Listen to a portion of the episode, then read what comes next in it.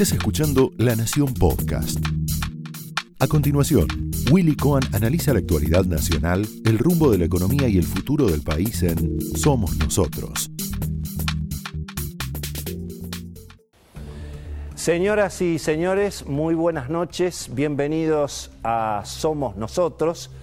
Bueno, está resistiendo el presidente Alberto Fernández un golpe político muy fuerte de Cristina Kirchner y del sector que se referencia en Cristina y todavía la respalda, eh, básicamente lo que está identificado con la Cámpora, el gobierno de la provincia de Buenos Aires.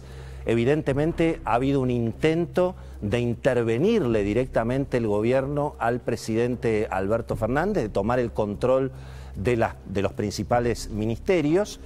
Y en principio, bueno, a esta hora no se ha ido nadie. Por supuesto que las renuncias que presentó el cristinismo fueron, bueno, renuncias que no, no resultaron indeclinables. Es decir, aquí nadie se fue del gobierno, sino que fue un amague, eh, evidentemente una jugada muy al límite para tratar de vaciarlo de poder al presidente y me parece que es la primera vez, lo vamos a hablar hoy con Beto Valdés, con Cecilia Bufflet, viene Ricardo López Murphy, un hombre de mucha experiencia política, un hombre que ha vivido de adentro y de afuera muchas de las crisis institucionales que le tocaron vivir a la Argentina.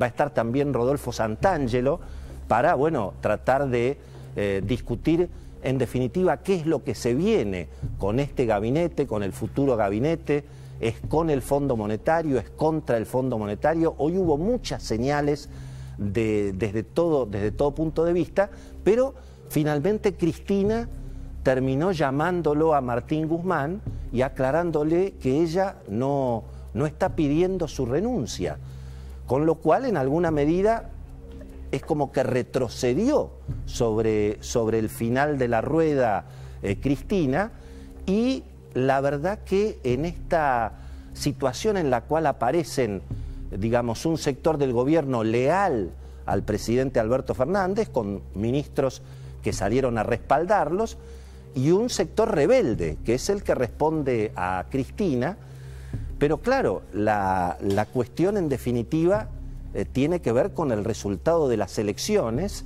y por supuesto con eh, Cristina la Cámpora, Axel Kisilov, no quieren reconocer su responsabilidad, por supuesto, en el resultado electoral y cargan exclusivamente contra el presidente Alberto Fernández, aprovechando el traspié electoral para tratar prácticamente de, ocuparle el, el gobierno. En las últimas horas ha habido muchas expresiones de apoyo al presidente. Cristina finalmente no, logró respaldo ni entre los intendentes ni entre los gobernadores. Eh, el sector de Sergio Massa tampoco presentó ninguna renuncia. Massa está tratando de jugar a ser el componedor, tal vez aprovechando para ascender él como, como jefe de gabinete. Se sabe que el presidente Alberto Fernández no quiere saber nada con esa, con esa situación, pero por supuesto la situación es dinámica y probablemente en las próximas semanas, bueno, veamos idas y vueltas en toda, en toda, esta, en toda esta cuestión. Eh, la realidad, una vez más, eh, tiene que ver con un escenario en el cual, bueno, eh, finalmente se le está pidiendo al presidente Alberto Fernández que radicalice su gobierno y que sea más Cristina, más Kisilov, más la Cámpora, y da la sensación de que la gente ha votado precisamente todo lo contrario. Eh, bueno, hoy muchos se preguntaban si de pronto el presidente no puede tener ahora la oportunidad de, en definitiva, liberarse eh, de, de esta dominancia tan fuerte que impuso Cristina en esta primera parte de gobierno y que resultó bueno, en un fracaso desde todo punto de vista, el fracaso económico, el fracaso sanitario. Vamos a hablar de todo esto en el programa de hoy, tenemos muchísima información.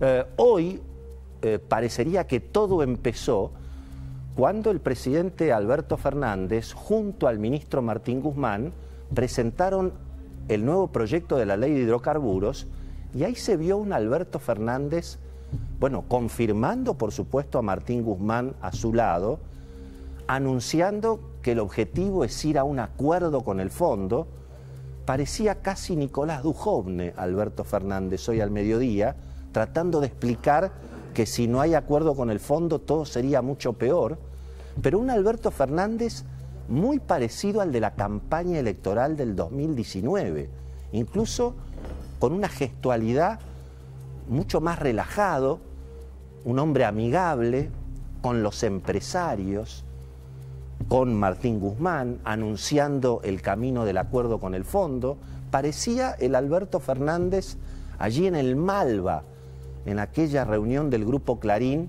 cuando habló contra el cepo cambiario y cuando prometió que no iba a ser en el gobierno ni como Cristina ni como Axel Kisilov y terminó más autoritario que Cristina y más estatista que Axel.